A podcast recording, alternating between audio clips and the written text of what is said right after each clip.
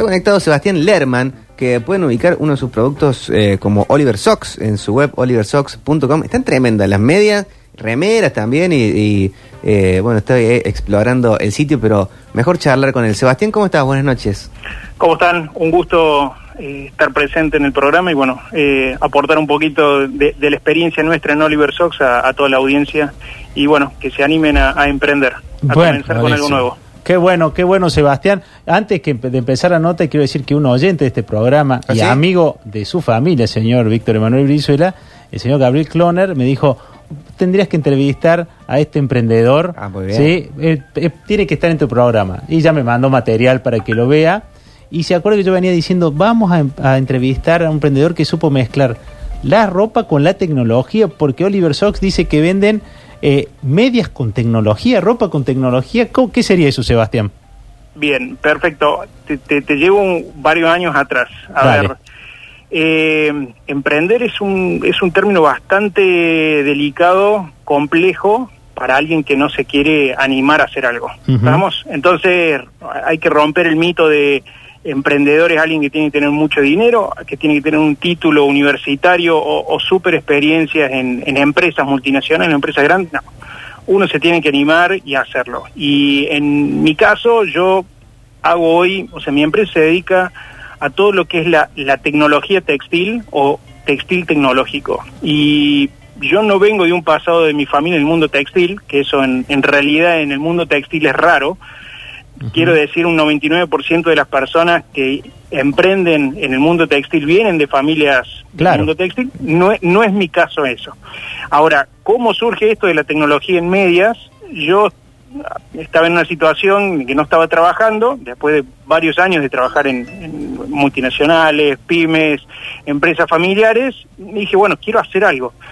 Se me surgió la idea de, de hacer medias que tengan algo diferente a lo que hoy se conoce, este, y es esto, convertir una tecnología en una media.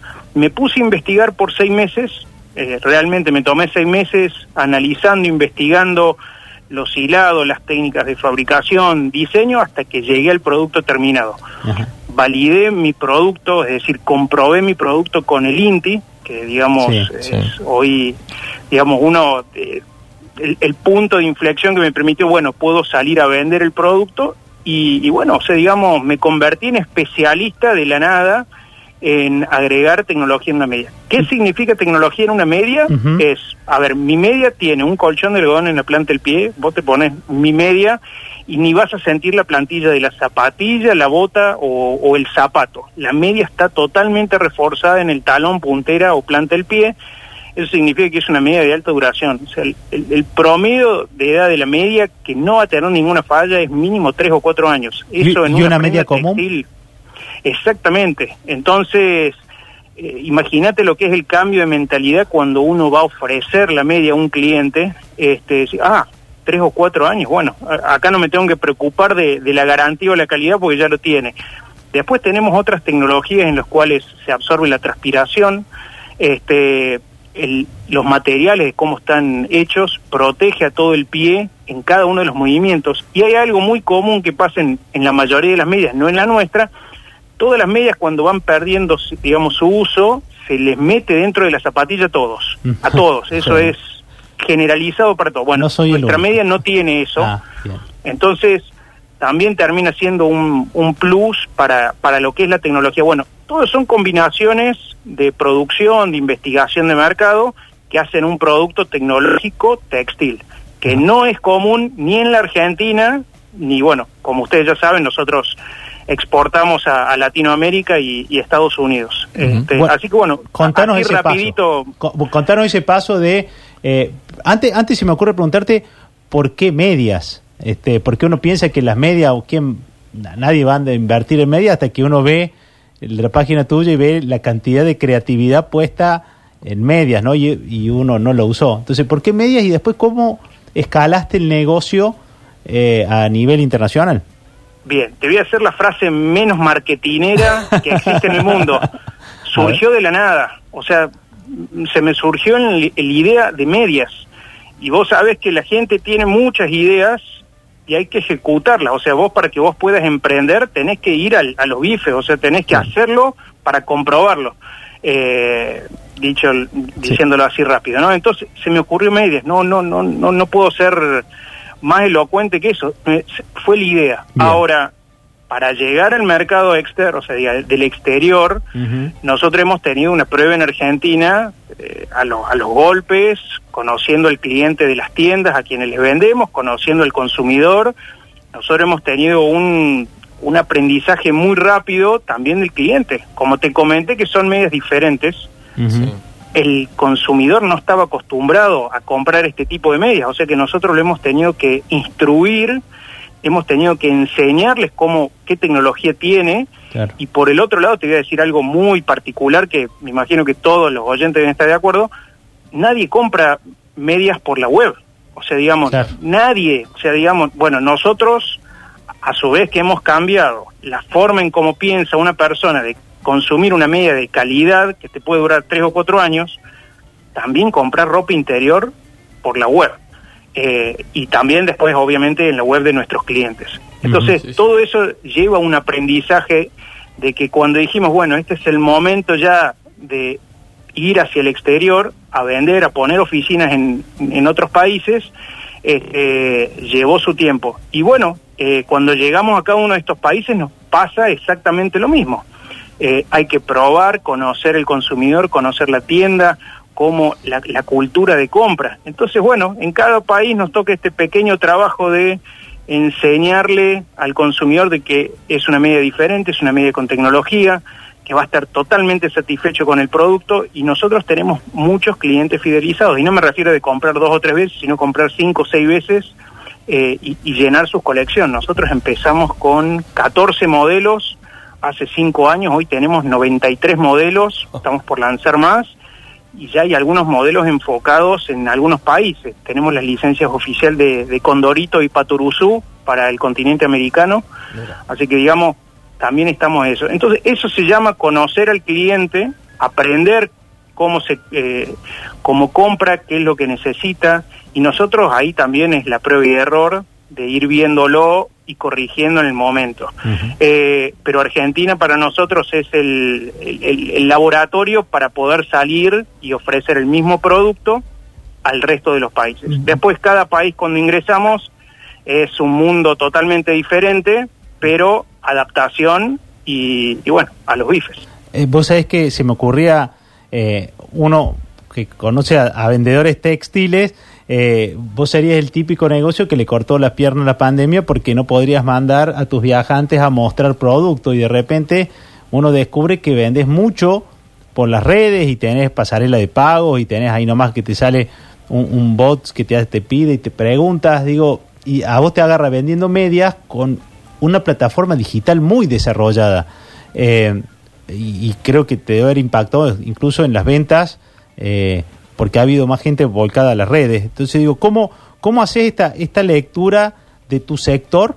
Que no, no sé si tu sector es el de la tecnología o el textil, ¿no? Pero ¿cómo haces la lectura de tu sector con la pandemia, ¿no? Y, y, y, qué va a pasar? Mira, te lo, te, lo contesto de esta manera, eh, viéndolo del otro lado. Eh, mira, la conversión, nosotros no, no paramos de recibir mensajes de clientes que están interesados en comprar nuestras medias. y el contacto con el cliente hoy es por WhatsApp, por la web, por un email, un teléfono, eh, por Instagram, por Facebook, por LinkedIn, por cualquier red TikTok, por todo lo que se te ocurre. Ya nadie te golpea la puerta de tu local y te dice, oye, señor, quiero comprarle medias. ¿Estamos? Entonces, eso por un lado. O sea, es que si hoy uno no tiene las plataformas digitales, sea yo Oliver Sox, sean mis clientes, no vas a, lograr no vender, no vas a lograr comunicarte con ese consumidor que quiere eh, ver el producto y, quiere en, trazar una comunicación con vos. Ahora, lo que sí te quiero comentar, esto que me quiero exteriorizar un poco, todos nuestros clientes que tenían tiendas físicas y no, no vivían en el mundo online, no tenían eh, comunicación por Instagram. O sea, uno puede tener una página de Facebook o una, una cuenta por Instagram, pero si vos no, no respondes o no ofreces el producto como lo están haciendo ahora, no, no podés sobrevivir esta pandemia y no vas a sobrevivir el post pandemia.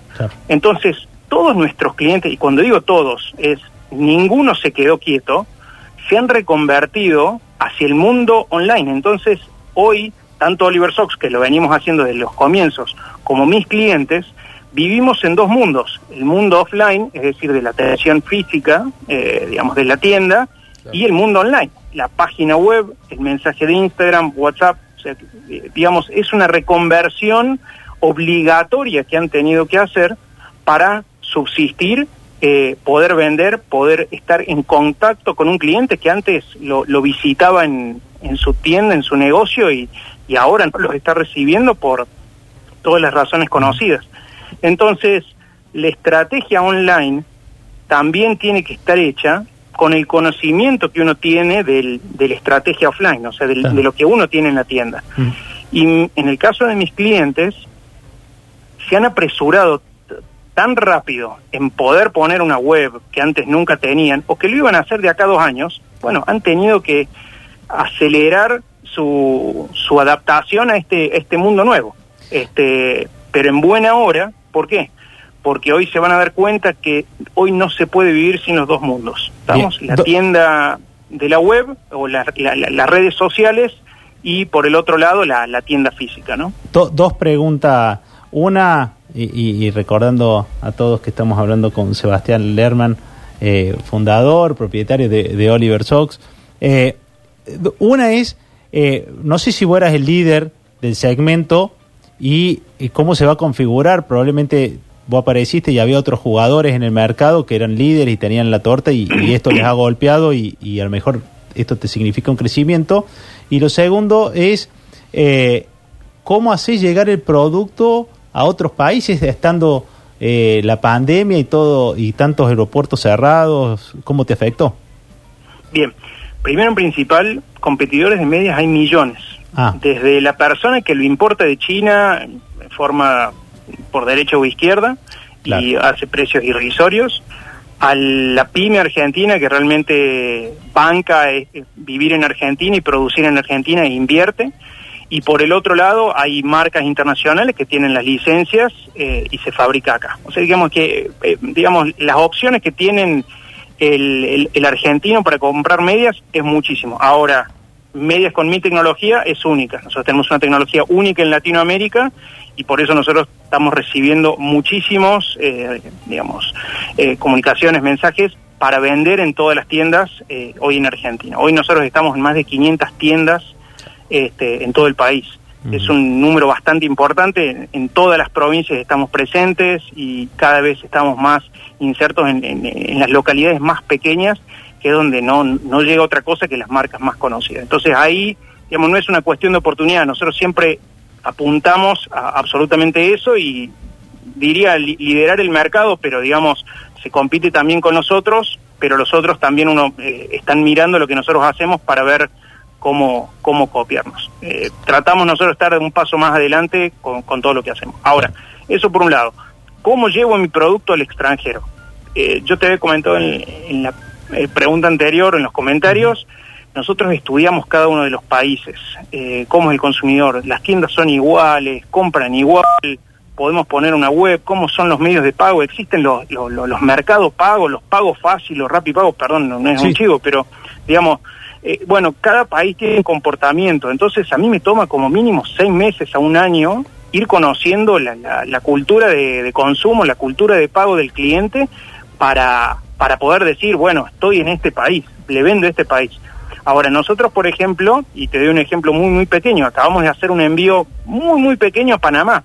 Entonces, a Panamá, yo ahora con ese pedido bien pequeño un cliente, yo necesito estudiar absolutamente todo ese comportamiento del cliente, de los que le van a ver el cliente, del consumidor mayorista, del distribuidor o de un consumidor eh, minorista. Entonces, una vez hecho ese análisis con todas las herramientas de, de, de, lo que nosotros estratégicamente vemos en cada país, empezamos a tomar la decisión de decir, bueno, eh, tenemos que adecuar lo que tenemos en Argentina, lo que tenemos en Chile, lo que tenemos en Estados Unidos, Brasil, Perú, este, Paraguay, Bolivia, Uruguay, a lo que tenemos en Panamá. Entonces, vamos creando, digamos, una estrategia local para desarrollar Oliver Sox en tal país. Y bueno, lleva mucho tiempo eh, y mucho análisis, no es una cuestión tan fácil. Ahora, con el tema de los aviones de ahora, hay mucho menos eh, espacio, esperamos que se ahora se normalice de a poquito a partir de, agosto, eh, pero sí, o sea, digamos, los costos hoy de envío son mucho más caros porque la oferta de aviones es menor, eh, pero digamos, hoy la Argentina con herramientas eh, exporta simple, por ejemplo, para dar un simple ejemplo, permite a las pymes, sea el tamaño que sea, de exportar lo que quiera. Estamos hoy Argentina en los últimos 5, 7 años ha cambiado muchísimo y las pymes o pequeñas empresas se están animando mucho más a, a poder poner un pie afuera. Este, y eso realmente lleva su tiempo, pero hay que animarse. Es, Claro. es, una, es una buena beta para hacerlo. Clarísimo. Excelente, Sebastián, te agradecemos mucho. La charla estuvo realmente muy interesante y felicitaciones por, por el presente. Perfecto. Les agradezco a disposición para, para el programa y bueno, para ayudar a los oyentes a que se animen a emprender y dar un pequeño pasito de a poquito este, para que se vayan generando su propio mundo. Un gran abrazo. Excelente, un abrazo. Muchas Muchas, gracias.